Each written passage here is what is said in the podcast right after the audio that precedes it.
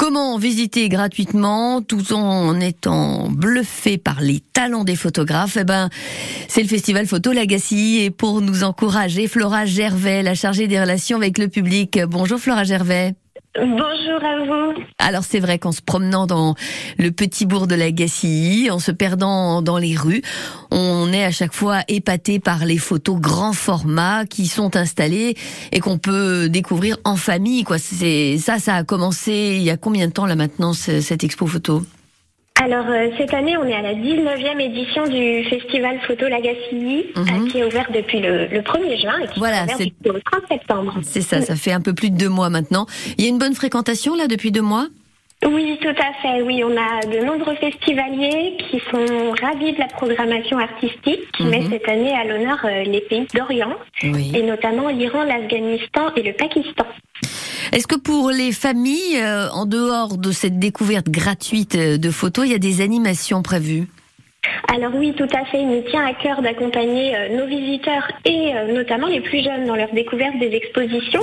Et donc on propose aux, familles deux façons de faire, soit mhm. en étant accompagnés par un guide, par une médiatrice culturelle, et on a tout un programme de visites guidées, de visites jeux en famille et d'animation autour de la photo et du développement durable. D'accord.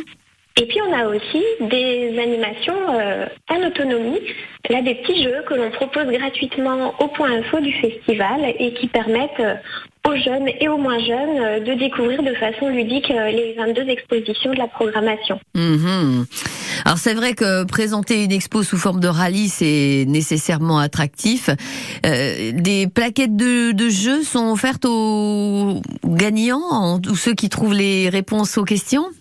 Alors tout à fait, pour les visiteurs qui empruntent le, rallye photo, on leur remet un, petit souvenir, une petite activité à faire à la maison ensuite pour en savoir plus sur les pays qu'on explore cette année dans la programmation. Mhm. Euh, et même si on finit pas le jeu, on repart avec un souvenir du festival photo.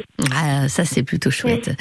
Euh, vous en êtes à, une belle période là, hein, au mois d'août. Vous avez eu le temps de voir l'accueil du public. Qu'est-ce que vous observez dans les visiteurs, les, les types de visiteurs les touristes, euh, comment ils réagissent et surtout d'où viennent-ils alors, euh, nos visiteurs sont, toujours euh, très variés. On a aussi bien des locaux, des Bretons, des gens du territoire, que des touristes qui viennent de l'autre bout de la France ou parfois de toute l'Europe, mhm. avec cette année un, comportement qui change un peu dans les habitudes de visite et notamment une fréquentation plus en fin de matinée du fait de la chaleur. Oui, bah oui. toujours un, très très bon accueil euh, des photographes exposés.